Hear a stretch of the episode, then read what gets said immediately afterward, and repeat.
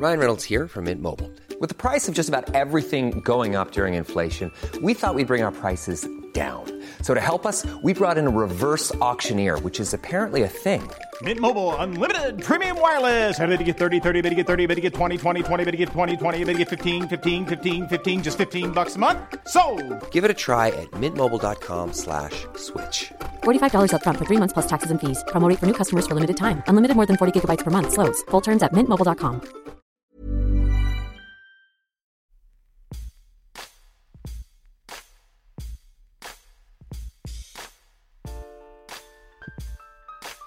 Je suis trop fort. You made it. Ça va ou quoi, Steph? Va bien, et toi? Ouais, tranquillou. tranquillou. T'es un surfeur fou ou quoi, toi? Ouais, j'ai déménagé à Biarritz là, il y a 7 mois et euh, tac. Et regarde, j'ai même une petite euh, compagnonne de route qui dort. Oh. T'as toujours le tien ou pas? Ben non, il, il est parti. euh, il est parti il y a quoi maintenant? Presque deux ans. hein. Au mois d'août, euh, pas l'année dernière, l'année d'avant. Et t'as t'as pas, t'as pas remplacé? Bah non, parce que je voyage tellement que non. Ouais. Pas pratique. C'est- Ah, non, un, animal, il a besoin de son maître. hein. Si le maître il est tout le temps en déplacement à droite à gauche, hein, ça sert à rien. Ouais. Bon, Steph, j'ai une, euh, j'ai une petite présentation sur toi. Ouais, le, le but de la, ouais, de la, Le, le- le but, c'est de parler du circuit à travers des anecdotes, de ton vécu, évidemment, euh, des deux ou trois matchs euh, références de ta carrière. Et puis, Oui. euh, voilà ce que tu as vécu sur le circuit, tes galères, euh, la manière dont tu as accédé au haut niveau, euh, tout ça, quoi. Tu vois, on va suivre le fil de, de ta carrière. hein. D'accord. C'est 20 ans, 25 ans hein, déjà. hein. Ça, le- le- la retourne. hein. Ça passe. ouais. J'ai vu euh, ce matin euh, les vidéos YouTube euh, où tu joues, euh, tu joues London. Putain, beau gosse à l'époque, le Steph. hein. Ah bah, euh, j'avais, j'avais le bon beat. euh, c'est, ouais, euh, les, la tenue était pas, me mettait pas en valeur quand je vois maintenant. Putain, ça a bien changé. Le polo, le polo était légendaire. Ah, mais la tenue, je pense qu'il n'y a pas plus vilain, quoi. Je pense que Lacoste n'a pas créé un truc aussi vilain euh, de toute, euh, de toute l'histoire du tennis, quoi, avec les, les, les losanges, les, euh, les trucs bleus, jaunes, verts fluo. Ah ouais. Ah, il y en avait, il y en avait, il y en avait pour tous les goûts. Et tu avais le, le petit euh, nœud Ah ouais, ouais, ouais, le sida. Le sida action. D'accord. Ok, alors pour ta présentation, Steph, donc tu es né le 25 avril 74 à Paris. 71. 71, c'est merveilleux. Ça commence très bien. Bien là, ouais, on- mais on va bien présenter le truc, t'inquiète pas. Mais je te rajeunis de 3 ans si tu veux pas, c'est pas grave. hein. Je sais, je sais, je sais que je fais beau gosse, c'est beaucoup plus jeune que mon âge, mais non, j'ai j'ai 50 l'année prochaine. Déjà, tu as été joueur de tennis pro pendant plus de 12 ans, avec un pic à la 96e place mondiale en 2000. T'es gaucher. Ouais, ils disent 96, et c'est vrai que c'est marqué 96 surtout, mais j'étais 93, mon pic c'était 93. D'accord, ok. Alors je sais que là c'est pas de ta faute, c'est marqué 96 partout, mais j'ai été 93 euh, une semaine ou deux. Ok, c'était en 2000 quand même? Ouais, c'est ça, en 2000. Donc t'es gaucher, revers à deux mains. On est bon. Ouais, on est bien. Tu as été 16 fois tableau en Grand Chelem et tu es entré dans la lumière en 93 pour ton premier Roland. Tu étais 297e joueur mondial. Tu sors des qualifs et tu t'envoies Ivan Lendon, tête de série numéro 7, Ouais. qui, était, qui était lui déjà trois fois vainqueur de Roland. Ouais. Tu, pourras, tu pourras nous raconter ce match euh, Avec, avec ma tenue légendaire. avec la fameuse tenue légendaire. Tu as aussi sorti Di Pasquale en 99 au premier tour de l'Open d'Australie, dans les matchs un peu marquants. Et puis Mej Bupati à Wimbledon en 2000. Tu as également battu un certain Carlos Moya à Tashkent en 2000 aussi. Aujourd'hui, tu es coach depuis déjà un paquet d'années. On s'est d'ailleurs rencontré à Muratoglou dans les Yvelines en 2004. Tu étais entraîneur du groupe Seb Lavie, Renzo Olivo, Sam, Sam Marie. Je me souviens qu'à cette époque-là, tu mettais encore des branlés à Paterne Mamata. Tu étais encore bien Oh oui. affûté physiquement. Putain, hein, le pater. mais euh, écoute, euh, ça va, je tiens encore la route. hein. Je bats quelques joueuses, euh, quelques joueuses dans le top 100 maintenant. Je suis pas, c'est plus les joueurs maintenant, c'est les joueuses dans le top 100 que je bats. maintenant. T'es encore bien affûté? Tu penses que tu joues bien encore? Oh non, aucune idée, mais je, je sais pas. Je sais pas. J'ai aucun niveau, aucune notion du niveau, mais écoute, il y a 2-3 ans, j'ai joué un. J'étais un 5-6, j'avais- j'avais joué un 2-6 Ouais. et, euh, et j'avais aucune. J'avais pas joué depuis 10 ans, donc j'avais aucune notion. Je me suis dit, putain, à 2-6, ça va être quand même chaud. Et, le mec est reparti à vélo, donc. euh, mais Steph Huyette à 5-6, c'est un bon traquenard. Ça, c'était un match par équipe à tous les coups. Ouais, ouais, ouais. Finale de match par équipe, on m'a demandé de jouer. euh, J'y étais et on a failli être disqualifié parce que j'aurais dû euh, euh, remettre mon classement à jour. Et j'avais pour quel classement? Pour, pour quel club, pardon? Pour le tennis club de Garches. D'accord. Est-ce que tu peux nous rappeler comment tu as découvert le tennis et pourquoi tu as accroché avec ce sport? Alors, j'ai découvert ce sport bah, via, les, via la télé, hein, via les matchs euh, légendaires entre Paul McEnroe, Connors, euh, Gary Laitis, hein, toutes les légendes un petit peu du, euh, de, de ma période. Donc, euh, moi, je suis rentré, j'ai vécu mes dix premières années en Afrique. Donc, en Afrique, on n'avait pas trop la télé, on n'avait pas grand-chose. Dans quel pays? Et au Gabon, au Gabon, l'Afrique noire, hein, sur l'équateur.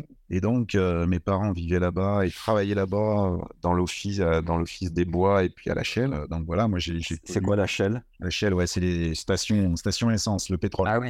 Ok. Le pétrole et le bois. Les deux ressources importantes de, de, de, de ce pays, bien évidemment.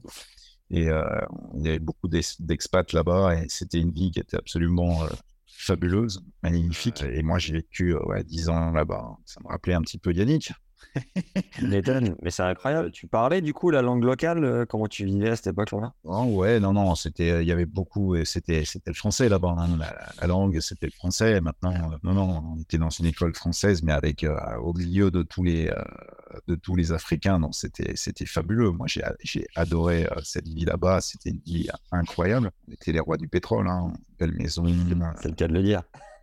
Ouais, ouais, les rois du pétrole. hein. Donc, tu as commencé sur Terre là-bas ou en France en rentrant? Non, non, j'ai pas commencé là-bas. Là-bas, je jouais avec les, les chimpanzés. Avec, euh, on faisait des safaris de photos euh, tous les week-ends. On partait sur les rivières euh, avec les, les hippopotames, les crocodiles. Donc, euh, au départ, j'avais euh, comme euh, ambition d'être vétérinaire. Donc, euh, D'accord. voilà. Et quand je suis rentré, donc quand on est rentré, c'était en, c'était en fin, fin 78, euh, début 80 presque.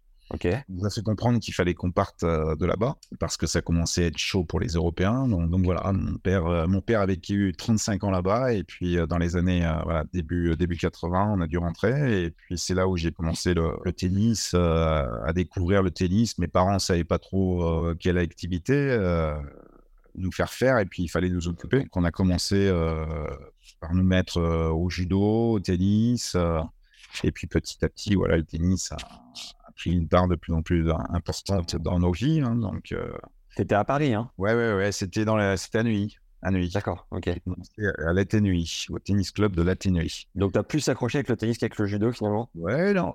Écoute, on faisait euh, à l'école, c'était du foot, du rugby, du, euh, ouais, du judo. euh, et moi, j'accrochais bien aussi au niveau du judo, mais c'est vrai que au niveau convivialité, le club, on y était tous les week-ends, on passait du temps là-bas. Donc, petit à petit, ouais, le tennis m'a un peu plus accroché. Et puis, il y avait quand même beaucoup plus de tennis déjà à la télé que du, que du judo. Donc, euh, Est-ce que tu peux nous situer ta progression de non classé à numéro? Voilà, donc, euh, donc j'ai été euh, donc non classé 31, 31, 15, 4, 15, 4, 15, 3, mauvaise année, 15, 3, 15, 1, 15, 1, 5, 6, 5, 6, 2, 6, 2, 6, moins 2, moins 2, moins 15, moins 15 première. et, euh, et quand tu as été 93e mondial, tu étais combien français? Euh, j'ai été 9e français, meilleur classement français 9e et 90, 93e mondial exactement. Ce que j'arrive pas à comprendre chez certains joueurs, c'est comment est-ce que tu peux bloquer entre 15-4 et 15 à une époque, exploser entre moins 2 et numéro. Qu'est-ce qui, comment tu t'expliques ça? C'est que tu te cherches à un moment donné, t'es pas sûr, t'as pas les bons coachs, enfin, c'est à cause de quoi? C'est un ensemble de choses, des problèmes au niveau scolaire, euh, voilà, euh, le- l'adolescence où tu te cherches, tu sais pas trop ce que tu vas faire, euh, voilà, il y a plein de choses, des problèmes aussi au niveau familial compliqués, euh, euh, voilà, c'est un peu le parcours de, je pense que de tout, euh, de tout joueur. À un moment donné, ça bloque sur le, sur le terrain, c'est qu'en dehors, c'est un peu aussi compliqué, c'est et qu'à un moment donné, il faut remettre les choses en place. quoi. Après, c'est des, bien évidemment, c'est des rencontres, des rencontres avec des entraîneurs, des rencontres avec des personnes qui permettent de, de, de- de te, de te remobiliser, de t'apaiser, de te cadrer et de, retrouver un petit peu le chemin, un petit peu des, des objectifs et des ambitions. Donc, Ouais, ce que- mais c'est ce que tu disais euh, à l'issue de ton match contre Lendl. Tu disais que tu t'entendais hyper bien avec le, le coach de l'époque, mais C'était Jean-Marc Piacentil. Et on, va, on va suivre le, fil conducteur et on y reviendra après. Qu'il y a eu d'autres, il y a eu d'autres coachs qui m'ont, qui m'ont, tout au long d'un parcours, de toute façon, pour arriver au top 100 et aller encore plus loin, je pense qu'il y a tout un parcours qui, euh, qui, nous permet euh, d'avancer. Donc, euh, moi, j'ai eu Eric Leleu, mon premier entraîneur quand j'étais à la TNUI. Après, j'ai eu des entraîneurs comme Philippe Joliot qui m'ont apporté énormément, Eric Boisson, et j'ai eu Marc Piacentil, bien évidemment. ensuite, j'ai eu Jérôme Potier à la fédération.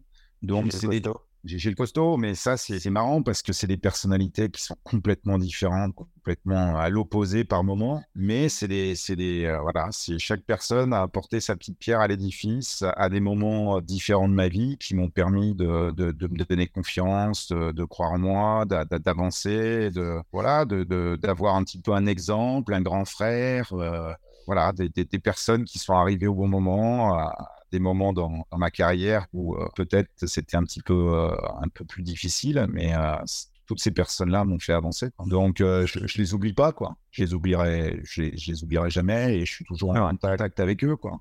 Ouais, ça qui est bon. Tu te situes où par rapport Surtout pas oublier d'où l'on vient. Ouais. Et c'est tellement marquant pour un jeune parce que un jeune se, se forme à sa vie d'adulte, même si on a 10, 14, 15, 18, tu te formes et ces gars-là euh, ta vie. Moi, le CSD de la Nièvre à l'époque, mais euh, je m'en souviendrai toute ma vie. Les mecs qui m'ont emmené en tournée, c'est la même chose. Tu vois, quand euh, je te côtoyais moins, mais parfois je faisais sparring avec tes gars, tu m'as marqué aussi à ta manière quand j'avais 13, 14 ans à Mouratoglou et tous les gars que j'ai croisés cette année-là. Donc, ouais, c'est une richesse. Et, ah, bah, c'est une richesse. C'est incroyable. parle des, moi, je parle, ouais, les souvenirs, les souvenirs que j'ai, moi, c'est les tournées en Normandie avec, avec la Ligue, avec le TCB avec euh, un Cronenberger, euh, avec, avec, tous ces gars-là qui, euh, qui, nous, qui nous entouraient. Et puis, bah, mes meilleurs potes sont, sont, sont les mêmes aujourd'hui que j'ai rencontrés sur ces, ces tournées-là. Quoi. Des potes, je les rencontrais. premier match, une anecdote. Tiens, le premier match que j'ai joué officiel quand j'avais 9 ans, et eh ben, c'était des matchs en 4 jeux. J'ai pris 4-0, 4-0, 4-1 par, par Xavier Ducrot. Xav, bah, c'est depuis, depuis ce jour-là voilà, on a, on n'a pas commencé dans le même club, mais on a été après dans le même club au TCBB et on a, c'est mon pote d'enfance et c'est toujours mon pote, quoi. Et Alexandre Chapon, on se voit un peu moins, mais je suis toujours en contact avec lui. Euh, voilà, des, périodes qui ont marqué une existence et, euh, et c'est, fabuleux parce que bah, le tennis, c'est une superbe école de la vie. Tu as commencé assez tard, du coup, vers 10 ans, tu disais. Tu te situais où par rapport aux meilleurs français? Bah, J'étais pas au top. Hein. j'étais pas bien. J'étais très loin, quoi, parce que c'est vrai que moi, j'ai jamais eu, euh, au niveau de ma formation, j'ai jamais euh, fait les, juniors. Et moi, ma formation, ça a été les tournois français, quoi. D'accord. Euh, et d'une, parce que j'avais, je faisais pas partie des meilleurs à l'époque, donc j'étais pas sélectionné. J'étais une fois sélectionné en équipe de France, mais ça, c'était quand j'avais fait demi-finale des championnats de France junior contre Thierry Guardiola en demi. Donc là, j'ai intégré la fédération pendant un an, mais c'est vrai que c'était une époque où après, il n'y avait pas de il n'y avait pas d'aide après 18 ans. Donc, euh, moi, moi, ma formation, ça a été, euh, ouais, ça a été euh, les, tournois français. Voilà. C'était quoi? C'était un circuit à l'époque, non? À l'époque, non, non, non, tu n'avais même pas de circuit. C'était même pas les circuits. Malboro, Coca-Cola. Les circuits Malboro, c'était déjà professionnel. Moi, à l'époque, d'accord, je n'étais pas dans le professionnel. Je restais sur les tournois de club. Voilà, les tournois de club pour continuer ma formation, évoluer et puis et puis essayer aussi de gagner un petit peu d'argent pour, euh, pour après partir sur le circuit. Au départ, ça a été vraiment euh, la démerde parce que j'avais pas, j'avais pas d'aide. Jusqu'à mes 18 ans, le club m'aidait, mais il m'aidait pas financièrement. Quoi. Donc après, à un moment donné, c'est vrai que j'ai, j'ai dû, euh, quand je suis monté en première série, je suis resté encore un an dans mon club formateur, mais, mais après, j'ai dû aller chercher, j'ai dû changer de club pour aller chercher un petit peu d'argent à droite à gauche parce que je voulais continuer ce métier et les tournois français ne suffisaient pas, quoi, parce que c'était, si je jouais bien sur les tournois français, bah, j'arrivais à économiser et ensuite partir après euh, trois semaines à mois parce que à l'époque c'était des circuits, c'est-à-dire des circuits de quatre tournois. Satellites. Euh, voilà, les, les, fameux circuits satellites où c'était euh, trois tournois et tu participais, au quatrième si tu avais été suffisamment, tu faisais partie des, des 16 meilleurs des trois tournois mmh. d'avant. Juste avant ça, au niveau de l'école, tu es allé jusqu'où? L'école, j'ai eu, je suis arrêté en seconde Donc, Et à quel euh, moment tu as annoncé à tes parents? Enfin, justement, ça n'a pas été trop conflictuel avec tes parents pour leur annoncer euh, que tu allais Non. au tennis? Non, parce que c'était euh, c'était un peu une évidence, parce que j'étais accro, de, accro du tennis, parce que j'avais des diffi- difficultés scolaires qui étaient compliquées. J'étais vraiment pas bien dans ce domaine-là, quoi. C'était Ouais. vraiment pas à l'aise du tout. Et donc, euh, le choix s'est fait un petit peu naturellement. T'étais combien là, en second? Euh, au niveau classement, Hmm. je, devais être à, euh, je devais être à moins 2, donc c'était un gros risque. hein. Ouais, c'est clair. Donc avec l'argent des matchs par équipe, plus des quelques tournois français, t'es parti faire tes premières tournées euh, en- satellite. Ouais, et si ça se passait pas bien en satellite, si j'arrivais pas à bien jouer, bah, je repartais faire des tournois français pour euh, remettre euh, de l'argent de côté et repartir ensuite euh, un peu plus tard. Quoi. Donc c'était un peu, c'était un peu chaotique au départ pendant, ouais, pendant 10 ans, ça a été dur. hein. C'était Pendant 10 ans. qui les, les, les stars euh, françaises tout devant euh, Ah bah, il y avait Sandro, il y avait Sandro, il y avait, il y avait Sébastien Hett, il y avait euh, Pierre Bouter, euh, il y avait Guillaume Raoult, voilà, c'était Arnaud Butch. bon, ils étaient un peu plus âgés d'un an ou deux, mais c'était voilà, c'était les meilleurs de l'époque. quoi. Il y avait Dominique, Dominique Durand aussi à l'époque. Dominique Durand, tu le connais pas, mais ouais, c'était- les stars de l'époque. Et il y avait Pierre Gauthier, il y avait Thierry Guardiola, mais qui arrivait aussi un petit peu sur le tard. Ouais. Donc voilà, c'était c'était eux. Euh, moi, quand je suis rentré à la fédération, euh, quand j'avais 18 ans, euh, on était un groupe de quatre joueurs pour un entraîneur. C'était Jean-Pierre Chambard qui nous entraînait. Et il y avait donc Thierry Guardiola, Pierre Gauthier, Sébastien Hett et moi. Voilà. D'accord. Et c'était un peu la, la tête de Turc parce que j'étais le moins bon. euh, Et puis, euh, bon, on m'a mis pas mal de coups de pied euh, au cul par le, le Jean-Pierre Chambard que j'ai adoré. C'était un entraîneur fabuleux aussi que j'ai adoré. Ouais. Il m'a un petit peu inculqué les premières, euh, la rigueur du haut niveau. C'est lui un petit peu qui me l'a donné, quoi. Ton tout premier point ATP, tu te souviens où c'était, comment, est-ce que t'as ressenti? Euh, non. Ah, tu te souviens pas? C'est rare. Généralement, ça marque. Ouais, généralement ça marque, mais euh, c'est vrai que je suis, euh, ouais, je suis pas trop là-dessus. Moi, on nous a tellement formaté à, à rester dans l'instant présent, à, à essayer de vivre l'instant présent.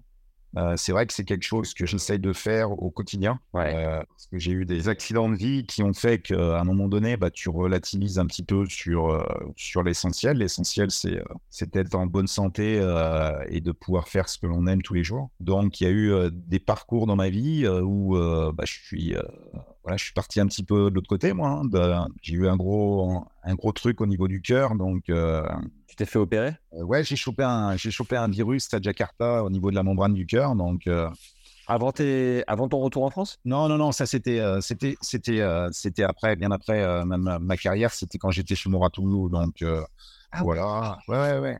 Donc, à partir de là, toi, j'ai, je- c'est vrai que je, je vis encore plus l'instant présent parce que j'ai l'impression que euh, ma vie aurait pu euh, se terminer en 2000, euh, 2007. Mais, euh, Mais ça, c'était après ta carrière finalement. Donc, quand t'étais au début, euh, bon, t'es un peu tête dans le guidon quand même, non? Ah, complet, complet. Je suis. Ouais. ouais, ouais. J'étais, euh, oui, oui, c'est clair. Tu nous dirais que ça- Ouais, pardon. Non, non, mais mon premier point, ouais, je peux. Je sais plus, quoi. Il faudrait que je, je remonte un petit peu dans ma. Mais... Tu nous disais que ça avait pris 10 ans, euh, 10 ans de galère, enfin 10 ans d'une longue traversée pour euh, passer ce top 100 a priori. Euh, comment tu as vécu euh, cette jungle des satellites, ce circuit secondaire qui est parfois un peu dur au niveau des conditions? Et si tu te souviens d'une ou deux galères mémorables, ça peut être cool de nous les raconter. De toute façon, on retient toujours un peu les galères, mais c'est vrai que euh, l'époque a changé. Hein. Euh, avant, c'était quand même. Ouais, c'était des bonnes, bonnes galères, mais. euh, mais il y avait un esprit un petit peu d'équipe au sein de, de- de tous les joueurs. Il y avait vraiment une, une entraide entre nous qui a bien, qui a bien changé. Maintenant, c'est devenu beaucoup plus professionnel et individualiste à un point. C'est euh, voilà, mais à l'é- à l'époque, c'était quand même très très sympa, quoi. Je, ouais, des galères, mais il y en avait des tonnes, des galères. Je, je me La, pire, la, ta pire galère, tu, sortirais quoi? Ah, il y en a eu beaucoup, hein. Ouais. On a eu beaucoup des, euh, des déplacements, des déplacements un petit peu euh, bah, au Maroc. On a, en- au Maroc, on n'avait pas d'argent avec euh, Charles Offray où on dormait on, dans des hôtels. euh, L'autre côté de la rue, tu avais l'hôtel des, du, du Mendro où ils étaient euh, dans un 5 étoiles et puis nous, on dormait à, à, à 400 mètres, mais dans, dans- dans- pas dans un bidonville, mais presque. On dormait quand même avec des rats et tout. Et la nuit, on entendait les rats faire un couiner et nous bouffer les, les cordes de raquettes, mais, mais c'était, ouais, ouais. Où tu- là, tu dormais tout habillé, quoi. Ah ouais, Dark, Dark. Ouais. Non. Sinon, à Tashkent, ouais, où tu prends une douche et tu vois les cafards sortir du trou de la douche. Donc, euh, des trucs comme ça où tu, tu, tu, penses avoir une fenêtre, tu tires la fenêtre et puis tu as un énorme panneau d'affichage devant et tu es dans le noir pendant une semaine. Tashkent, c'est Ouzbékistan, hein, c'est bien ça? Ouzbékistan, ouais. ouais. Ça, ça, ça, ressemble à quoi l'Ouzbékistan?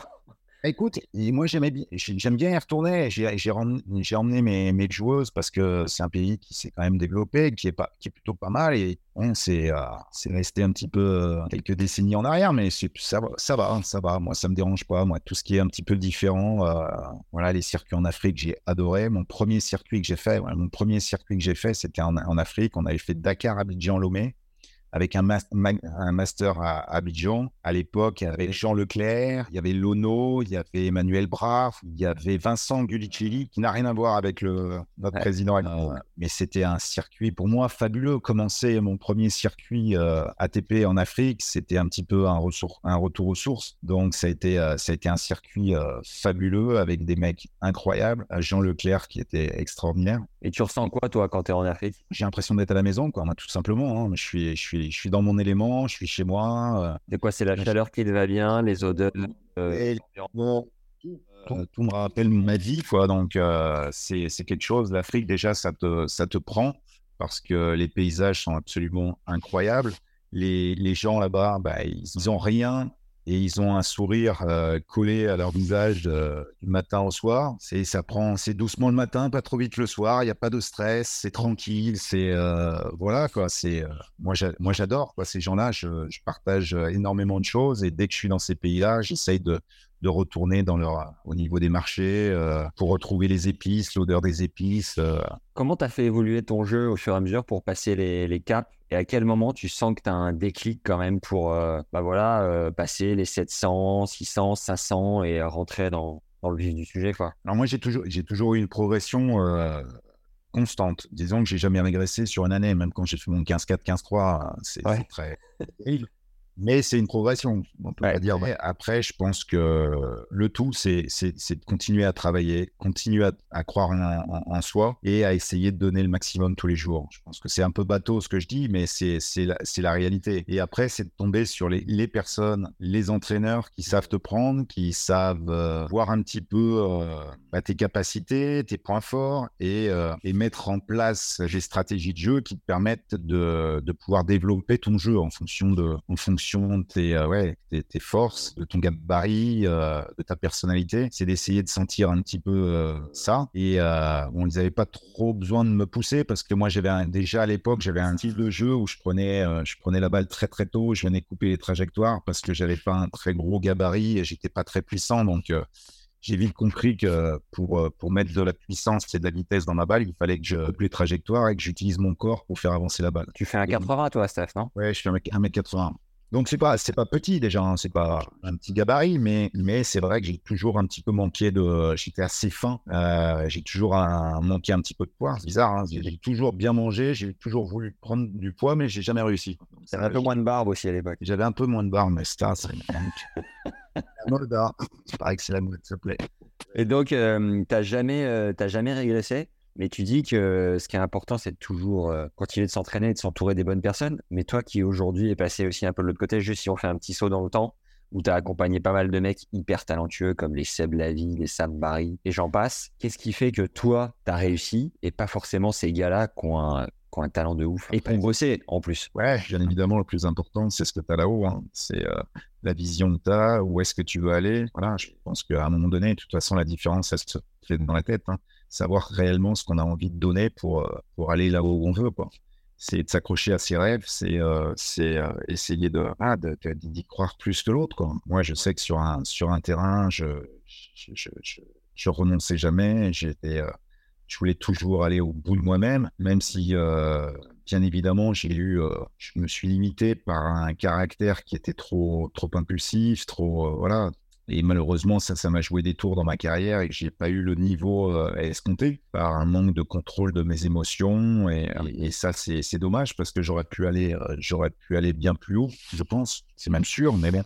Après, je te dis j'essaie de pas revenir en arrière parce qu'on a notre parcours, on a chacun nos difficultés dans la vie avec nos problèmes à régler. Et c'est vrai que c'est assez compliqué, quoi. Donc ça prend plus de temps pour certains euh, parce que l'équilibre de vie n'est pas parfait. Et euh, voilà, il y en a d'autres qui arrivent avec cette, euh, difficulté à, repousser leurs limites et d'aller encore plus haut. Il y en a certains, ça les bloque. voilà, chacun a son parcours de vie. Et ton coup le plus naturel, c'était lequel? Le revers.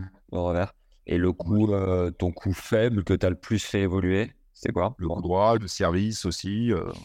Tu les as bossés, euh, tu les as bossés comme des dingues? Tu as fait des paniers, des paniers, des paniers de balles ou ouais, dans la bouffée. J'en ai bouffé au point de, de foutre quand même des tendinites euh, au poignet. Euh. voilà, je sais que le Jérôme Potier m'en a fait des paniers, des paniers, des paniers.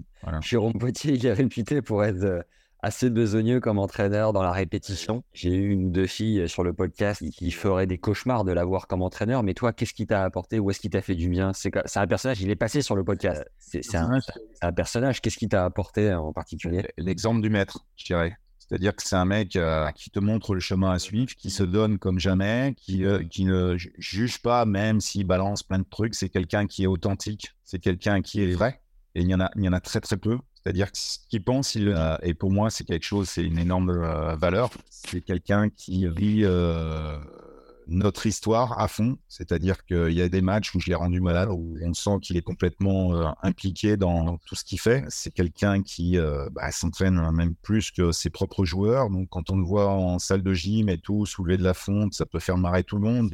C'est les anecdotes qui ressortent de lui, mais ça, ça, pour moi, ça, ça veut dire beaucoup quoi, de, du personnage. C'est-à-dire que. Il se souvient du Il se de, de, de, fou, mais tu te souviens d'une ou deux fulgurances qu'il a pu t'envoyer? J'ai eu Florent Serra qui m'avait dit, euh, en sortant d'un match au Mexique, il, avait sorti à flot euh, Oh bah là, tu te fous la gueule au congèle, tu reviens demain et t'envoies que des souches. ah, c'est lui, ouais. C'est lui. Oh bah moi, j'ai rendu malade avec un, match à, Roland contre Orlin Stanoichev où je mène de 7 à 1 ou de 7-0, 4-1 où le match il doit jamais m'échapper, il m'échappe et là je pense que je l'ai pas, je l'ai pu recroiser pendant une semaine, il a voilà, il a disparu. Ou si jamais je le croisais, de toute façon, je pense qu'il me foutait la raquette dans la tête, quoi. Et euh, ouais. il m'a dit, mais ce match-là, mais tu m'as rendu dingue, quoi. Voilà, mais c'est le personnage, quoi. C'est un, un gars qui est à fond derrière toi, qui est dans la répétition, parce que pour moi, c'est, il euh, n'y a pas mieux que la répétition pour apprendre un coup, quoi. Tu sais, on dit qu'il faut à peu près 10 000, 10 000 frappes euh, pour commencer à, à maîtriser les, un coup. Donc, euh, bah, il n'y a pas mieux que la répétition. Hein. C'est peut-être euh, peut-être un peu barbant à la fin, mais euh, c'est des exercices. Il faisait toujours le même style d'exercice. Mais pour moi, c'est le mec qui m'a amené dans le top 100 et il en a amené beaucoup dans le top 100. Et il y a peu d'entraîneurs. Il y a peu d'entraîneurs qui peuvent en dire autant. Quoi. Ouais, c'est incroyable. Après, c'est un personnage. On aime, on n'aime pas. Il n'est pas. Mais pour moi, c'est c'est un mec que j'adore, que j'estime énormément et qui compte énormément pour moi. En 93, du coup, tu es, 297e. Tu arrives au calife de Roland, est-ce que tu peux nous faire revivre euh, ces moments euh, assez incroyables a priori dans ta carrière? Ah ouais, j'arrive. j'arrive, euh, j'arrive sur les fameux cours de, de Jean Boin parce qu'il y avait un monde de dingue. Et puis, premier tour, c'est qui je joue. S'il y avait, je sais que je bats mon calife Roy, le coach de Rafa, là, avec. ah oui, d'accord. Avec Carlos Moya, là. Ouais. Francisco Roy. J'ai battu aussi Mark Knowles, un joueur de double euh, bahaméen. Je passe mes trois tours, euh, trois tours de qualif comme ça. C'était euh, première qualif de, Grand Chelem? C'était non non non non, j'en avais fait un ou deux avant. Ok.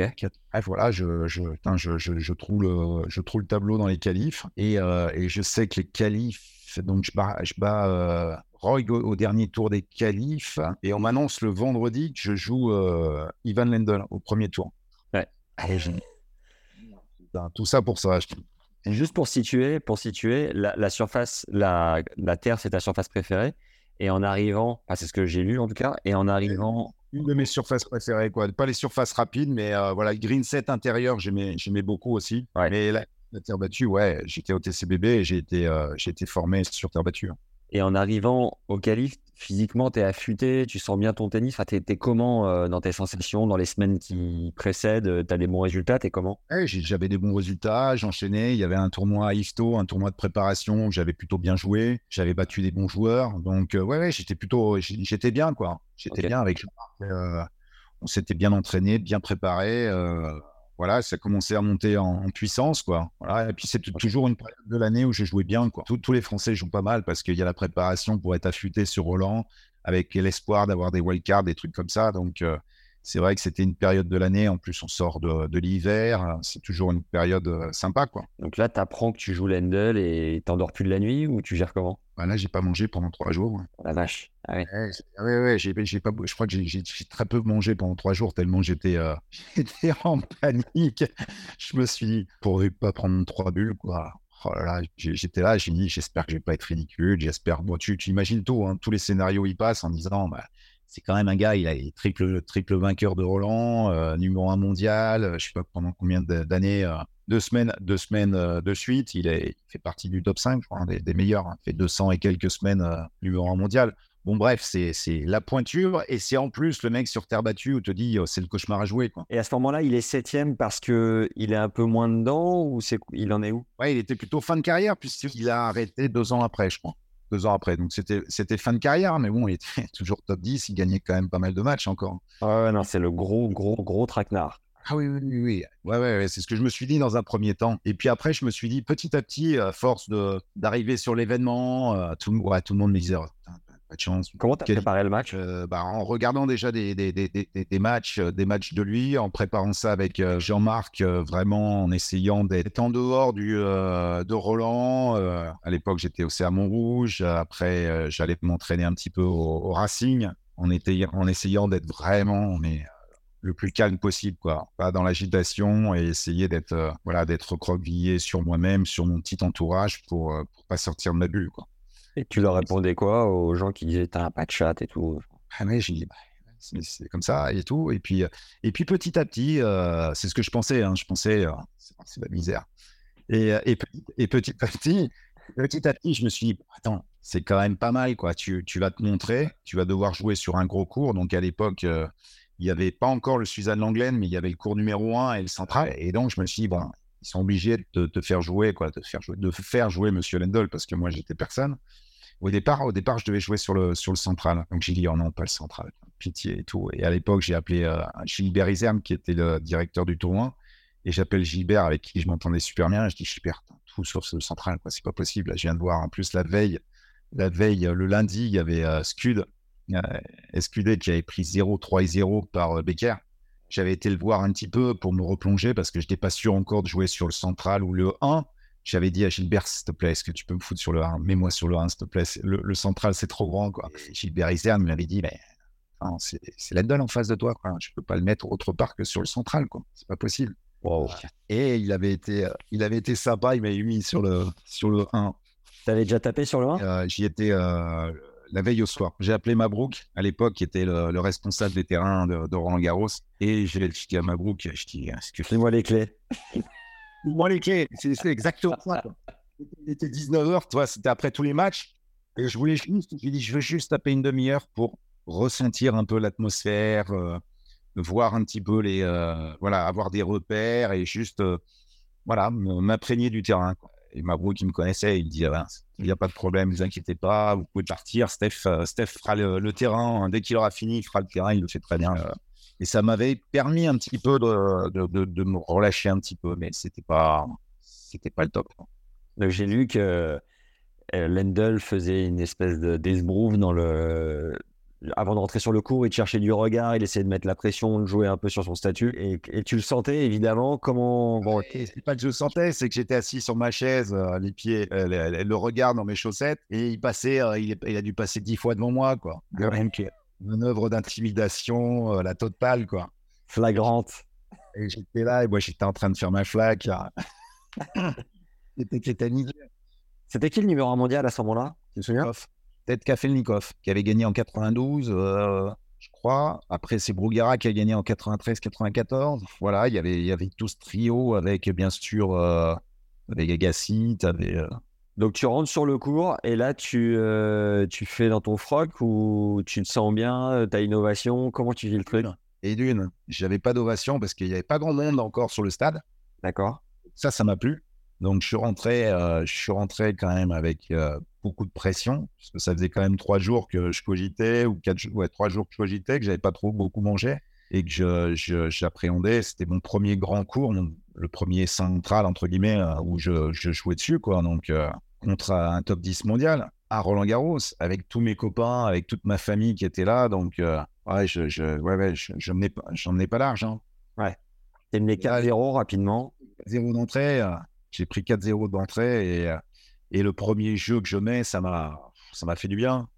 Dit, ah, j'évite de repartir en tri-six, c'est déjà pas mal. Et que petit, quoi, tu sentais, tu sentais jusqu'à 4-0 que tu, tu, tu jouais en reculant, tu jouais court, tu lâchais pas tes coups? non, non, non, j'étais tendu, euh, j'étais tendu, ça, ça, ça partait pas, j'étais, euh, j'étais dans un faux rythme parce que j'étais trop tendu, quoi. Et comment euh, t'arrives à te relâcher? bah, le fait de gagner mes jeux de service. Petit à petit, j'ai commencé à gagner les jeux de service, à, à- à un petit peu euh, retrouver un peu l'équilibre dans, le- dans le duel, à, avoir des, euh, des échanges, à tenir la balle dans le terrain. Et petit à petit, bah, j'ai gagné, gagné mes jeux. Ça fait voilà, 4-1, 4-2, 4, euh, 5-2, 5-3, 6-3. Mais euh, voilà, ça s'est équilibré. Bah, petit à petit, il est arrivé ce qui est arrivé. Je gagne le deuxième set 7-5. Et à partir de là, franchement, je me suis dit, ah, j'ai euh, mes chances. quoi. Ah oui, C'est pas, c'est pas ce que je me suis dit, mais je me suis dit, écoute, ça y est, on y est là. Là, on y est, on est dans, on, est- on est dans le combat et tu restes, tu restes dans ta bulle point par point, mais ça y est, quoi. Là, il y a, y a plaisir, quoi. Il y a des... Je commençais à, avoir- à, prendre énormément de plaisir et plus. Et tu le break à 6-5, non Ou à... Ouais, à, à 6-5, ouais. Je crois. Allez, là. Ouais, ouais. Et, euh, et petit à petit, bon, après, après c'est arrivé, quoi. Le public est arrivé, euh, le cours était blindé, mais je je me, je me rendais pas compte tellement j'étais dans ma petite bulle et, et j'étais concentré sur ce que je devais faire. quoi. Et puis, euh, puis le troisième, je suis sur mon nuage, quoi. Je lui mets quand même 6-0 quoi, au, troi- au- au troisième set. quoi. Et là, t'es t'es quoi? Tu lui mets coup gagnant sur coup gagnant ou t'es indébordable ou il se passe quoi? Je suis indébordable, je, suis, euh, je, je joue très juste tactiquement en faisant exactement ce qui l'emmerde, en prenant les balles tôt, en, en jouant sur les changements de rythme, en me mettant vraiment à 3 mètres de la balle par moment. Voilà, j'étais dedans. Quoi. Je, là, je jouais plus. euh, c'était point par point. Je, je voyais même plus le score. J'étais dans mon, dans mon truc. Bien évidemment, il y avait le public qui était là, qui grondait, mais j'arrivais à, j'arrivais à rester dans ma bulle. Je me centrais sur ma petite femme et mon, et mon entraîneur, et Jean-Marc. À l'époque, j'avais mes deux, euh, voilà, deux points de repère, et puis je restais euh, focalisé là-dessus. Et après, c'était. euh, Et à 2-7 à 1, quand tu reviens sur ta chaise, tu mènes de 7 à 1, il doit y avoir une ambiance de ouf, t'es au changement de côté. Say hello to a new era of mental health care. Cerebral is here to help you achieve your mental wellness goals with professional therapy and medication management support. 100% online. You'll experience the all new Cerebral Way, an innovative approach to mental wellness designed around you. You'll get a personalized treatment plan from a therapist, prescriber, or both in a safe and judgment free space. Your cerebral therapist or prescriber will outline a customized plan with clear milestones along the way so you can get to feeling your best. With Cerebral, you're not alone in your mental health journey. We're here to empower you to live a fulfilling life. So take that first step towards a brighter future and sign up today at cerebral.com slash podcast and use code ACAST to get 15% off your first month. Offer only valid on monthly plans. Other exclusions may apply. Offer ends July 31st, 2024. See site for details.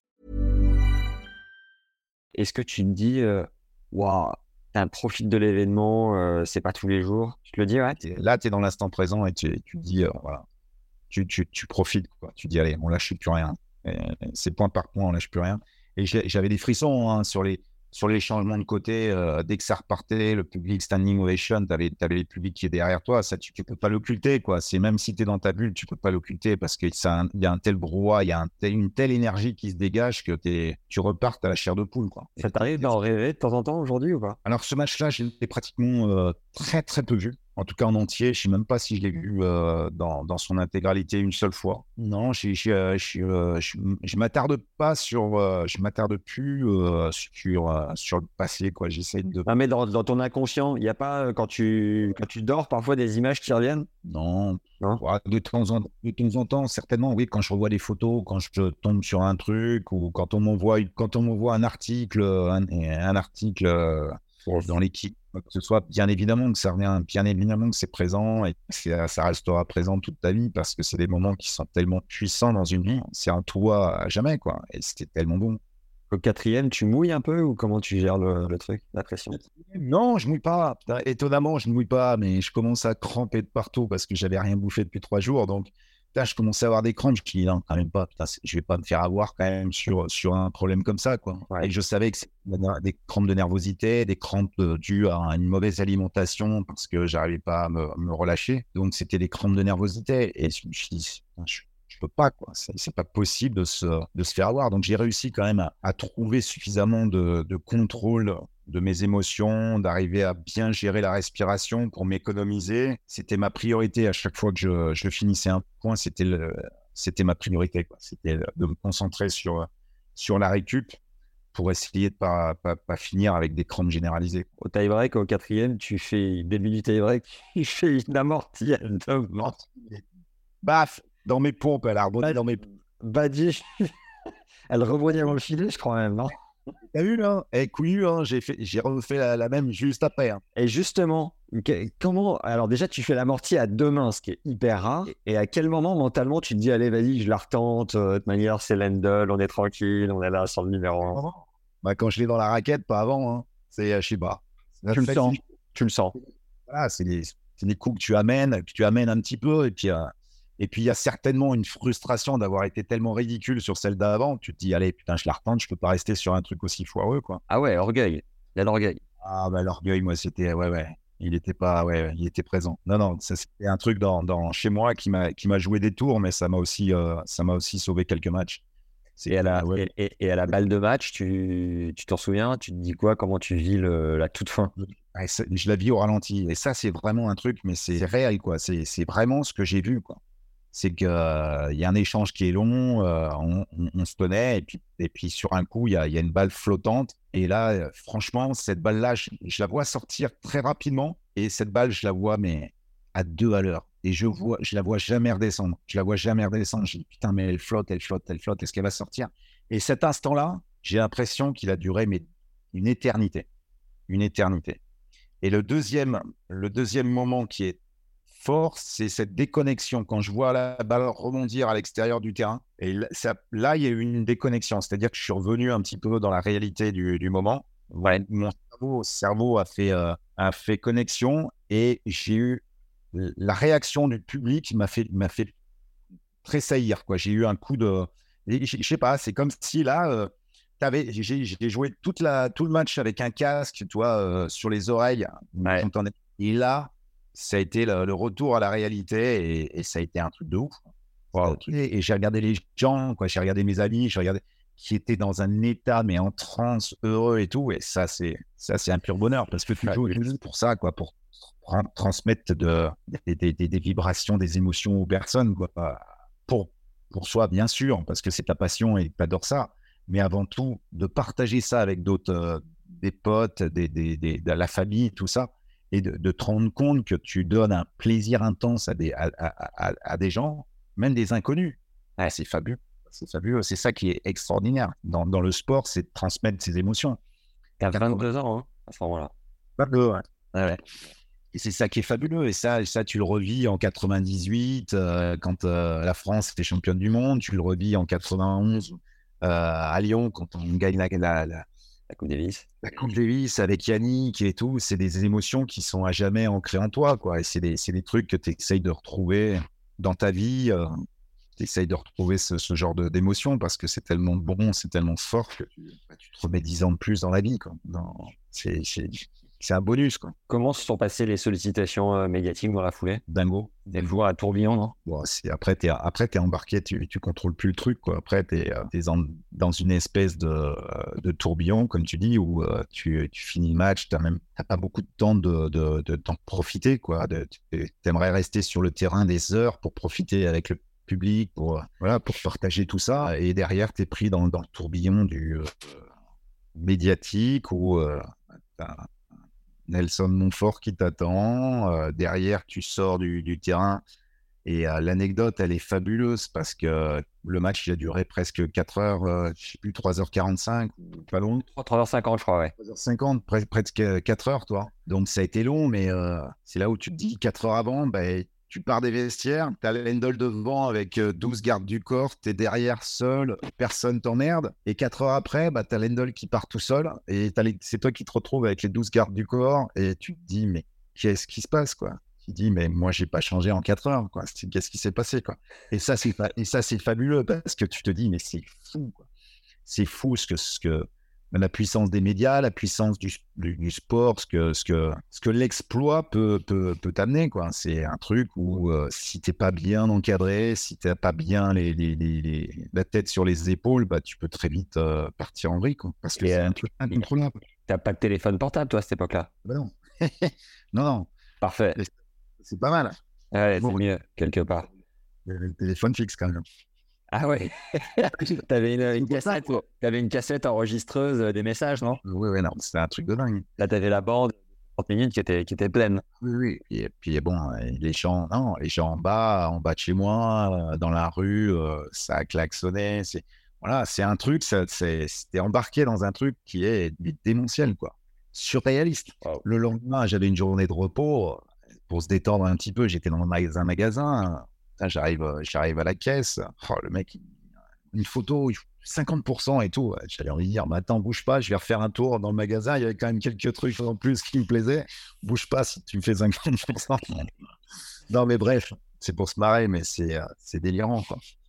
C'est c'est énorme. Et j'avais Ouais. 12 télé. Le lendemain, j'avais 12 télé à faire. Mais tu t'es vidé, tu t'es vidé de ton influx finalement pour le tour d'après, non? Et non, non, parce que j'ai refusé toutes les télés, j'ai tout refusé. Quoi. Ah d'accord, t'as bien géré. C'est quoi C'est ton entraîneur qui t'a conseillé de faire tout ça? Ouais, ouais, ouais, Jean-Marc, il m'a dit, et puis moi, c'était pas, j'étais pas à l'aise, euh, c'était tout nouveau, quoi, donc j'étais pas à l'aise avec les médias, j'étais pas, voilà, ça, je sais que ça me bouffait de, de l'énergie et je voulais surtout rester dans mon tournoi, quoi. Donc après, ça a été euh, s'entraîner un petit peu à, à huis clos, mais c'était pas évident parce qu'il y avait quand même quelques télés qui étaient là, euh, mais euh, c'était d'essayer de faire le strict minimum. Donc j'ai fait le 13h, j'ai fait le 20h avec PPDA, avec euh, Chazal, euh, bon bref, été des, des, des, des moments qui, qui étaient vraiment fabuleux. Ça t'a permis Mais- d'avoir quelques contrats en plus? Non, du tout. Non? Non. À l'époque, non, non, j'étais avec Lacoste qui m'aidait déjà. Ça faisait combien de temps que t'étais avec Lacoste? J'ai pas eu, euh, j'ai eu aucun, aucune aide. euh, ça m'a rien à ra- rapporté, ça, ça c'est clair. D'accord. J'ai pas, j'ai pas eu de badge, j'ai pas eu de, de trucs supplémentaires. Voilà, bon, ça, ça n'a pas été très très bien géré. Je pense que j'aurais pu, euh, voilà, ça aurait pu être mieux négocié, mais bon, écoute, c'était l'expérience. hein.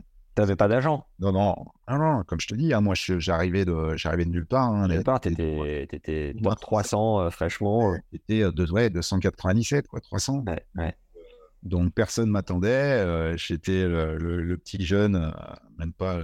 Si c'était à refaire, tu, euh, tu changerais quoi? Tu ferais quoi différemment? Tu dis euh, ça aurait pu être mieux géré. Non, non, je parle, je parle au niveau, euh, au niveau financier. Ça, c'est sûr qu'au niveau financier, toi, à l'époque, il y avait quand même la possibilité de porter des badges et d'avoir un petit peu plus d'argent sur, parce que tu passais à la télé, tu étais sûr de passer à la télé.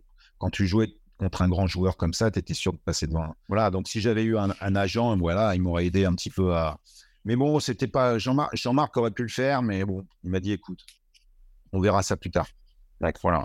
Donc, euh, si euh, s'il y avait quelque chose à changer, bah, je changerais rien parce que ça a été un moment incroyable. C'était euh, voilà, et puis j'ai gagné tout Est-ce- simplement. Est-ce que tu peux nous parler du cours numéro 1 qui a disparu? Ouais. Bah écoute, c'était triste, mais à la fois c'est aussi l'évolution du du jeu qui veut ça et, et, et c'est maintenant on est obligé un petit peu de bah, d'avancer avec notre temps quoi. Donc voilà, c'est une une tristesse pour moi parce que c'est vrai que c'est un cours emblématique, un cours euh, fabuleux. euh, euh, il y avait une atmosphère sur ce terrain qui était extraordinaire, mais maintenant je peux comprendre aussi que bah, l'évolution fait qu'on est obligé un petit peu de se transformer pour être toujours à la page quoi on est, on est, on est rattrapé aussi par euh, les, les autres six tournois comme euh, l'US, euh, le Wimbledon, qui ont énormément, énormément évolué et que pour rester, pour rester dans la compétition, parce que c'est pas uniquement la compétition sportive, mais c'est aussi au niveau des événements, eh ben, il faut avancer, quoi. Et il faut, Ouais. faut, faut bouger ce stade. Faut, euh, voilà, le, le toit, c'était indispensable depuis des années. euh, donner un petit peu d'air aux, aux aux fans qui viennent, ben, et voilà, on se, mar- on se marche dessus quand même, on se marchait dessus, donc il fallait quand même ouvrir un petit peu plus. Ouais. Donc, euh, c'est une évolution normale et, et, euh, que je peux comprendre. Maintenant, c'est sûr que c'est un tournoi, euh, voilà, c'était, je crois, l'architecte, c'était Lovera qui avait fait ce terrain. Lui aussi, il doit être triste de ne plus voir son terrain. Mais voilà, il faut vivre avec son temps et c'est comme ça. Quoi. Il y, a un truc, euh, il y a un truc intéressant dans Wheel of Tennis où il expliquait qu'aujourd'hui il y avait un tunnel, je crois, dans lequel les joueurs peuvent passer sous le central jusqu'au Suzanne, et, etc. Toi, tu avais dit euh, très justement, bah, moi j'aurais mis une passerelle pour que les fans puissent voir les joueurs et quelque part c'est ça, c'est du show, c'est.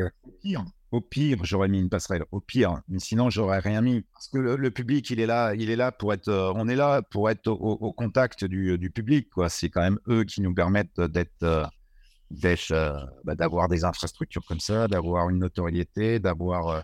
voilà, c'est. Et je trouve qu'il faut, il faut pas casser le lien entre, entre les supporters, les fans et, et, les joueurs. Il faut pas qu'on arrive à, un degré où, où on devient un petit peu uniquement des images sur papier glacé ou euh, à travers un écran. Et euh, voilà, on, doit rester quand même euh, au contact du, public. Et pour moi, c'est indispensable. Et il faut garder quand même le trait d'union avec, avec la réalité. Autour d'après, tu prends Fernando Miligeni, du coup, c'est ça hein? Oui. C'était sur quel cours et comment s'est passé le, match? C'était sur le cours 2, qui était très attendu.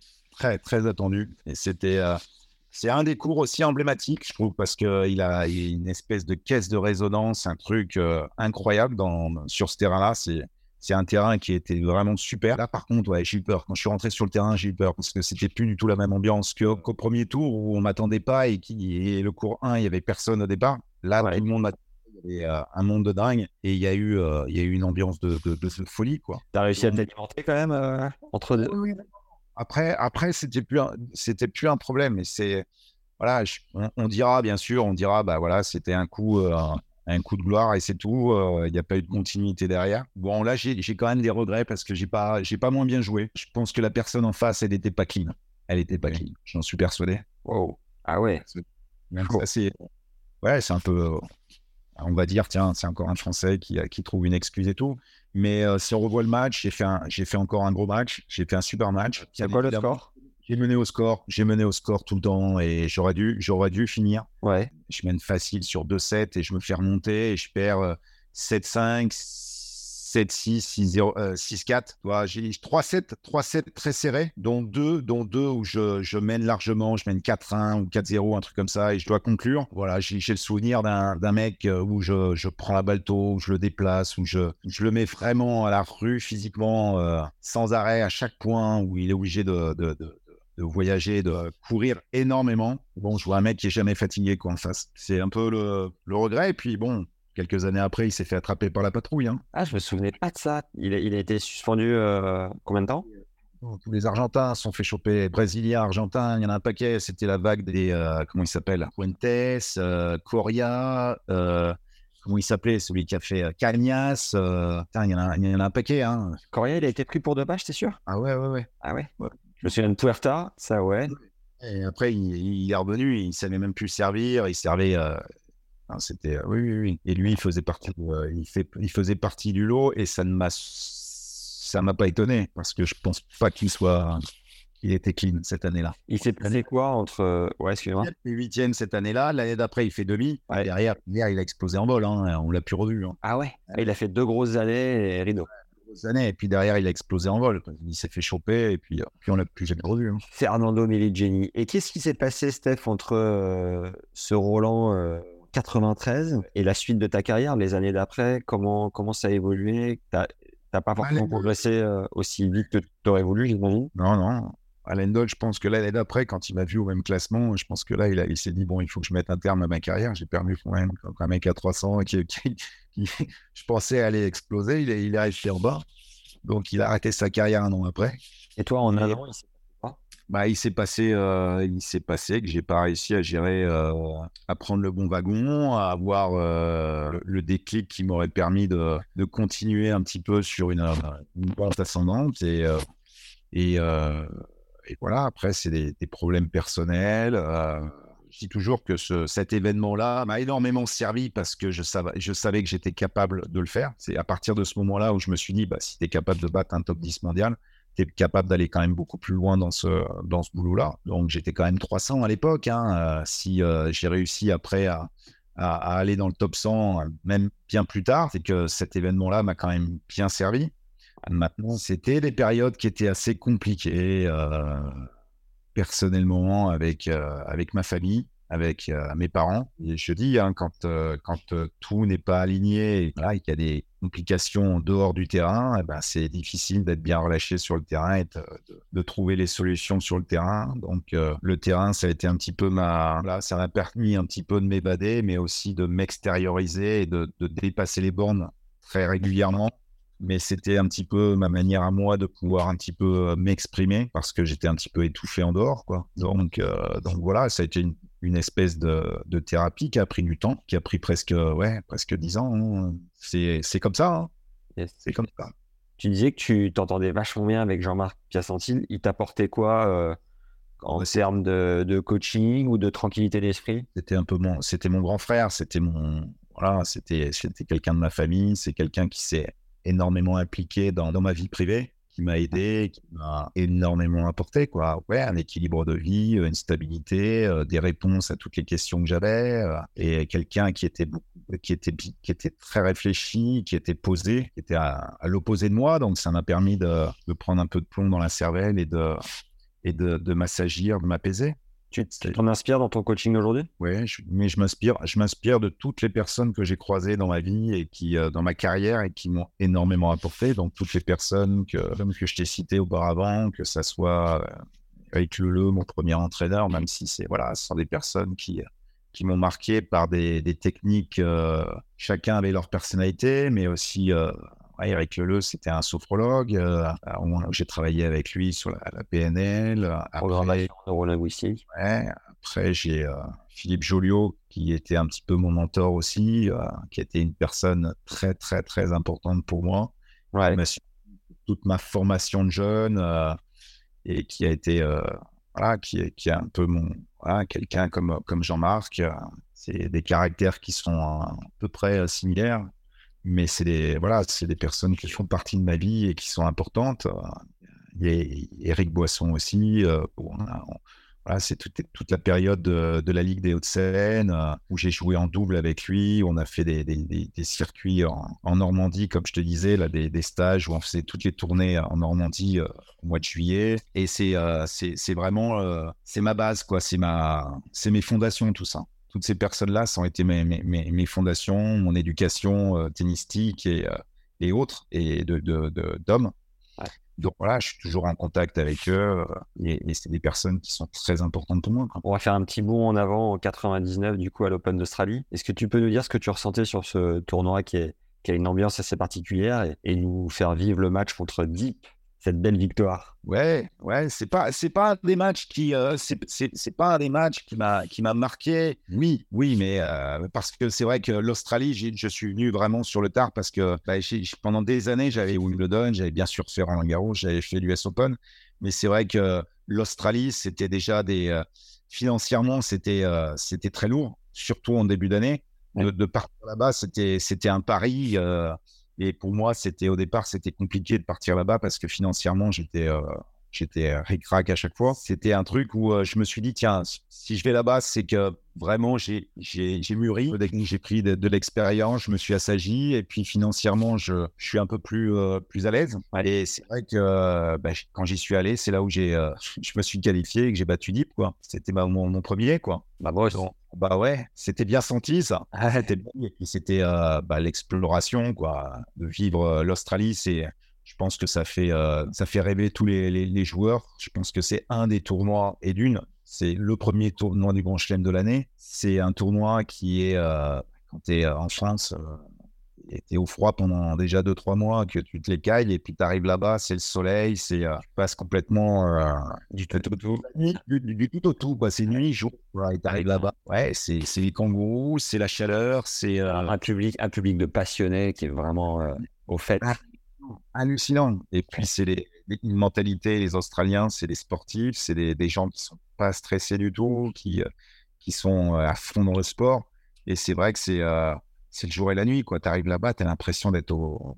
C'est le, paradis, quoi. Pour un sportif, c'est hallucinant. Donc, c'est vrai qu'il y avait beaucoup, beaucoup de choses qui étaient positives. Il y avait, euh, il y avait une énergie de dingue et, euh, et, tout de suite, je me suis, je me suis senti à l'aise là-bas parce que c'est vrai qu'aussi, la, la, chaleur, moi, j'adore, comme j'avais vécu 10 ans en Afrique, la chaleur, c'est quelque chose, un élément dans lequel je me sens bien, où c'est naturel. Mais là, j'ai été servi. hein. C'était quand même, euh, c'était quand même costaud là-bas. Arnaud, Di Pasquale, tu lui colles euh, 3-7, 4-7, ça s'est joué euh, comment? 4-7, je crois. Ou 4-7. Ok, j'avais pu le. Ouais. Ouais, Je peux- je peux regarder rapidement si tu veux. Ouais, parce que j'ai peur de dire des conneries tellement c'est pas, toi, c'est pas un match qui m'a marqué quoi si, euh, mais ça, jouer un Français au premier tour, c'est, euh, c'est dommage quoi. C'est dommage. Ouais. C'est dommage. Donc c'est pas des choses qui euh, battre, battre un compatriote. En plus, un mec comme Deep, c'est un mec euh, fabuleux. Voilà, moi je, je l'apprécie énormément. Donc c'est vrai que c'est bon après quand tu es sur un terrain, peu importe l'adversaire, mais, mais c'était chiant quoi. Donc c'était voilà, ce match-là, bien évidemment, tu premier, premier Australie, euh, tu qualifies, euh, tu joues Arnaud, tu, euh, tu, tu, tu passes un tour, c'est, fabuleux, quoi. C'est extraordinaire. Ouais. Et après, je crois, au deuxième tour, je perds sur Pavel.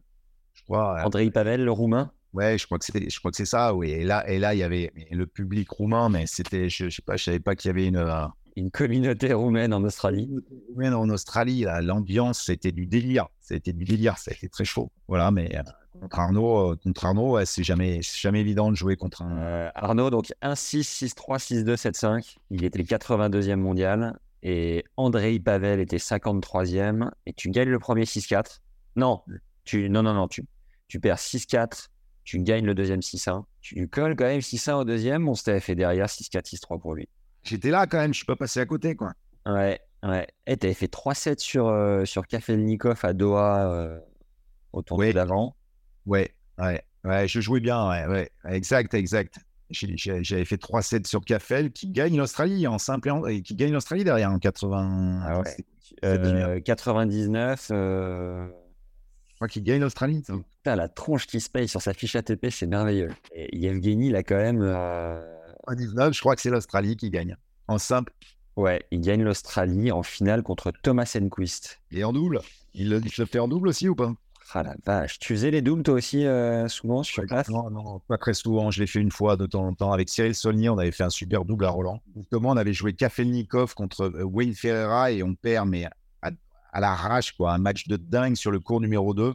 On avait fait un, un double de dingue. Et bien là, en double, euh, il perd en quart contre euh, les Woodies, Todd et Marc. Ils étaient chez eux. hein. Ah ouais, ils étaient chez eux, ils perdent, ils perdent en 3-7. 3-7 Ouais. euh, assez sec. Non, mais il avait, ouais, je l'avais, accroché à Doha et, euh, et derrière, ouais, je m'étais qualifié à Doha. Ouais, donc c'était sur une bonne. euh, ouais, je jouais bien. J'avais décidé de partir là-bas et j'étais bien.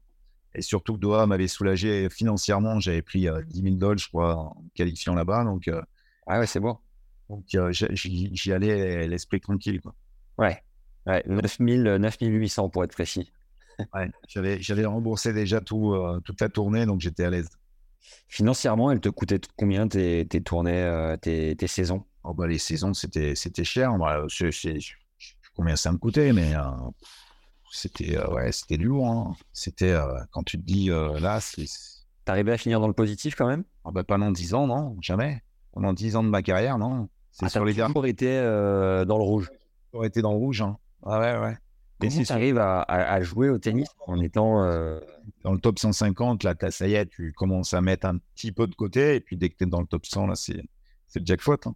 Et Lacoste, euh, t'as signé avec eux à quel âge? Ouais, Lacoste, ça doit faire 31, 31 ans cette année que je suis avec eux, donc. euh, Incroyable. Et donc tu dis, ouais, dès que tu es dans le top 100, jackpot. Ah oui, là, tu, euh, oui, oui, t'es- c'est, c'est, tu touches le loto, là. Donc tu t'es fait quoi? Tu t'es fait une, une... Il y a un fossé- il y a un fossé entre le top 100 et puis les autres, quoi. C'est énorme. Dès que tu fais partie, dès que tu rentres dans les tableaux de Grand Chelem, dans les tableaux finales de, de Grand Chelem, c'est c'est facile. T'en- En quatre tournois, ta saison, elle est déjà, euh, Ouais. elle est largement euh, amorti, ouais. quoi, amortie hein.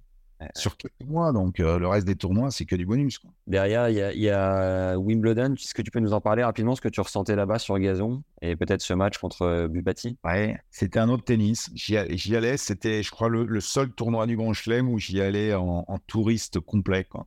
Ah ouais, parce que tu n'étais pas du tout fait pour, euh, pour cette surface? Non, mais tu, tu te sentais surtout pas dans un tournoi du Grand Chelem, quoi. Si tu, parce que moi, j'ai fait euh, pratiquement toute ma carrière euh, à Roehampton, quoi. Donc, Roehampton, Roehampton, Pas les qualifs et Roehampton, t'arrives dans un champ où tu, euh, ils ont viré les moutons et puis les, les, les, les vaches juste avant.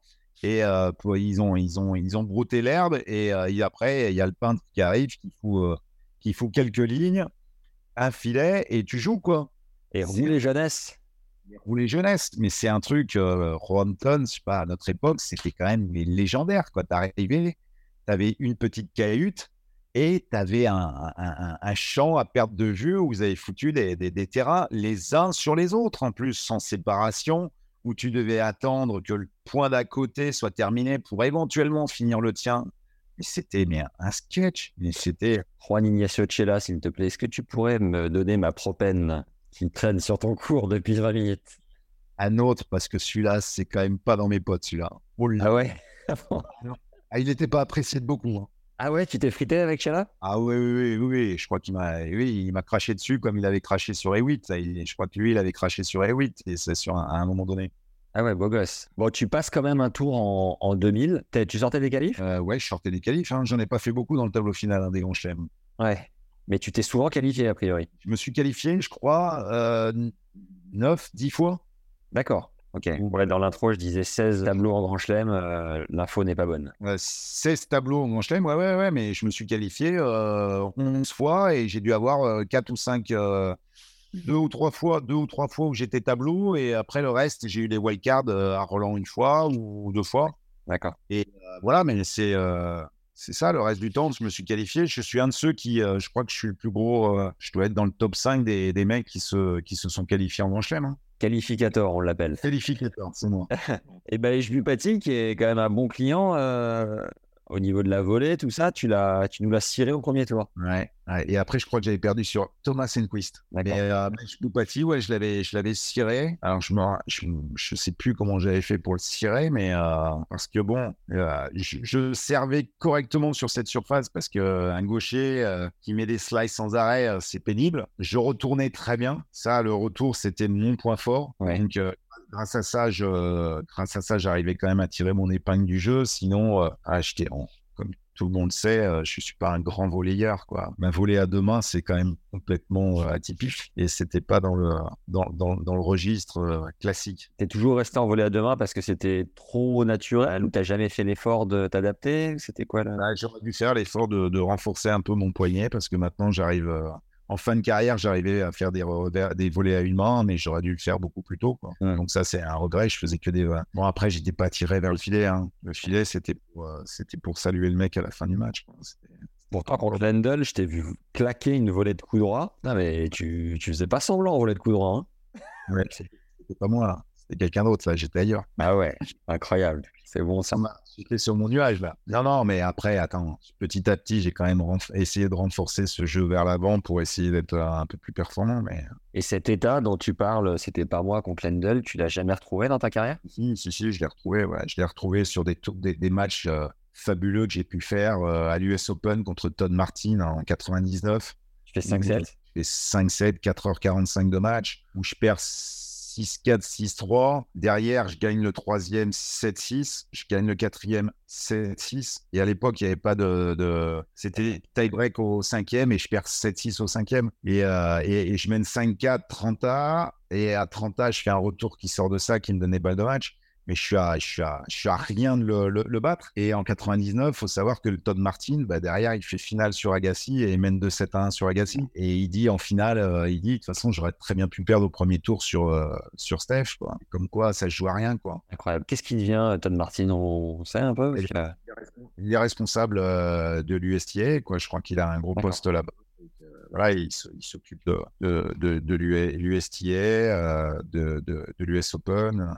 Qu'est-ce que tu ressentais, toi, quand tu jouais l'US C'est quoi la vibe du tournoi que Ça te parlait Ça te parlait pas? Ouais, non, si, si. T'es obligé, t'es obligé. C'est New York, c'est New York, c'est la ville, la ville qui fait rêver. C'est la mentalité américaine où tout est possible, où c'est le show avant tout. C'est un grand stade sur lequel j'ai joué. Je l'ai joué une fois, mais c'était contre Todd Martin sur l'Arthurage. T'as 25 000.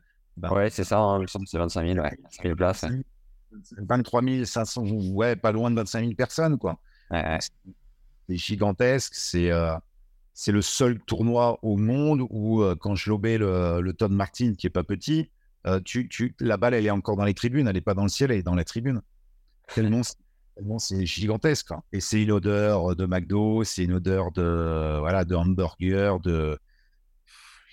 il y a un brouhaha pas possible avec la Guardia qui est à côté, les avions qui passent, le public qui parle sans arrêt, mais mais c'est une ambiance générale qui fait que c'est hallucinant, hallucinant. T'as eu quelques amendes euh, sur le circuit? Ouais, ouais, ouais. Ah ouais. Ta plus grosse, t'en souviens? Ton plus beau pétage de câble? Oh, il y en a eu. Non, non, je peux pas le dire ça. Il y en a eu tellement de pétage de câbles. Ah non.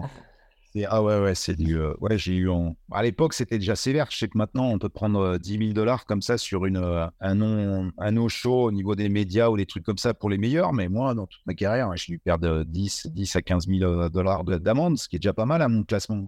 Ça fait un, un petit voyage de noces sympa. hein. Ah ouais. Oui, non, ce qui n'a pas été fait à cause de, de l'ATP. Merci beaucoup, l'ATP. hein. le plus gros pétage de câble et la plus grosse fiesta que tu as pu faire sur le circuit. Euh, J'étais pas trop fêtard. Alors, la, la plus grosse des fiestas, euh, je la dois à l'équipe de France. Ça a été euh, 91 quand on gagne euh, la Coupe Davis et euh, je la dois à Yannick. Donc, euh, T'étais avec eux? bah, non, non, non, je faisais pas partie de l'équipe, mais, euh, mais la fédération avait invité tous les, euh, tous les joueurs en première série et qui voulaient euh, y aller. Ils nous offraient, ils nous offraient des places pour y assister. Donc, T'as est, bringué, bringué avec eux le soir? alors, on est parti avec quelques potes, avec Hicham, Hicham Arazi, avec Coutelot, avec, ouais, avec tous les potes, avec Gérard Solves, avec Signon, avec tous les gars de l'époque. Et on est, descendu pour aller euh, supporter l'équipe. Et là, ça a été, mais je pense, en trois jours, on a dû dormir deux heures. On avait un pote là-bas qui avait un bouchon en plus, euh, un petit bouchon lyonnais, donc on se retrouvait là-bas. Euh, on allait bouffer dans le vieux Lyon. Yannick nous appelait, il nous demandait où on était. On était 50 dans le restaurant. Il arrivait, il y avait 300 personnes dans le restaurant, il y avait 4000 personnes dehors et on faisait la fête jusqu'à 7 heures du matin. On devait dormir une heure et demie, deux heures et on repartait au stade. Exceptionnel. Yannick, qui dormait pas. Putain, à 7 heures, il disait Oh les gars, putain, je, suis, putain, je, dois, je dois aller lever les petits. euh, je, dois aller, je dois aller lever euh, Guy et, et Henri, donc je vous laisse. Et le gars, je savais pas comment il faisait pour tenir. quoi. Il a fait quand même ça. euh, le stress des matchs, le voir sur la chaise à bondir et tout. Et le mec ne dormait jamais puisqu'il venait nous rejoindre et on faisait la fiesta toutes les nuits. quoi. Ça a, machine. ça a été un truc, mais délirant. Pour moi, ça, c'était le plus grand moment. Avec bien sûr Lendl, avec euh, Todd Martins, avec euh, mon quart de finale à Palerme contre Brunguera. Euh, c'était un de mes meilleurs matchs de, toute ma carrière contre Sergi. C'est des moments comme ça qui sont hallucinants. Et puis de le partager avec toute, euh, l'équipe de France, avec tous les potes et tout, été très fort. Très, très fort. Steph, je te propose qu'on refasse un autre épisode, mais pour parler de ta carrière d'entraîneur. Peut-être un peu plus tard, parce que là, on a déjà bien, on a déjà bien papoté. Il faut que j'aille bosser quand même. Ouais. Pour terminer ce premier épisode, si tu avais un conseil à donner à un jeune de euh, 13, 14, 15 ans qui rêve de devenir euh, joueur professionnel de tennis, tu lui dirais quoi? De suivre, de suivre son rêve. Les, et les gamins, je trouve qu'ils rêvent, ils rêvent de moins en moins. Mais quand on a un rêve, il faut s'accrocher à ça. Et puis, euh, et puis après, bah, il faut savoir que euh, il faut bosser. quoi. C'est que tout le monde bosse et celui qui bosse plus que l'autre, bah, il avance plus, plus vite et qu'il faut pas lâcher la rampe. Quoi. Il faut s'accrocher à ses rêves et bosser tous les jours, se lever tous les jours et vivre l'instant présent. C'est ce que j'essaye d'inculquer un petit peu à tout le monde, à, tout le monde, à mes jeunes que j'ai actuellement. C'est que bah, demain, ça peut s'arrêter, tout peut s'arrêter. Voilà, on vient de le voir encore avec le Covid. Du jour au lendemain, ça s'arrête et on est, euh, voilà, ça peut être un problème de santé, ça peut être euh, une épidémie, ça peut être plein de choses qui font que, euh, que demain, euh, tout peut s'arrêter. Donc, il faut vivre l'instant présent et d'essayer de s'accrocher à ses rêves. Ça, c'est le plus important dans la vie. Et on va, on va très loin comme ça. On va terminer ce- cet épisode là-dessus. Je te propose que la prochaine, on parle de la manière déjà dont tu as pris ta retraite sportive, euh, ce que tu as ressenti là-dessus, la fameuse petite mort dont on parle parfois, si toi tu l'as eu ou pas, et comment tu es devenu coach, qui t'a motivé à devenir coach, et ta manière d'entraîner, les différents projets sportifs que tu as eus. Et voilà, il y a aussi du, du grain à moudre, et je pense que tu peux pas mal transmettre aux jeunes et aux moins jeunes. Ça marche. Cool. Un grand merci, Steph. À plus tard. Bah, Allez. ciao, bye. Merci d'avoir écouté cet épisode avec Steph. Dites-nous en commentaire ce que vous en avez pensé ou s'il vous rappelle des souvenirs en particulier. Pour continuer à vous régaler chaque semaine avec des pépites du circuit, on a besoin de ton soutien. Pour nous aider, tu peux rejoindre la communauté Tennis Légende où pour 5 euros par mois environ, soit le prix d'une boîte de balles, on te donne accès à des interviews exclusives que l'on ne publie pas, des débriefs de matchs de joueurs pros, des compléments d'interviews, des échanges avec des coachs. Tout ça est privé et uniquement accessible en rejoignant la communauté Tennis Légende et en soutenant au passage le podcast. Nous, ça nous permet de continuer à t'offrir du contenu de qualité chaque semaine et toi, ça te permet de progresser avec des conseils d'experts. Alors fonce, le lien est dans la description de l'épisode et par avance un immense merci. Pensez aux bouche à oreille les légendes, envoyez l'épisode à des potes qui seront ravis de découvrir notre contenu. Et si vous avez des idées, venez me les souffler sur Insta ou LinkedIn à Max Zamora ou par mail max à tennislegende.fr. J'espère sincèrement que l'épisode de la semaine vous a régalé et je vous dis à la semaine prochaine. Ciao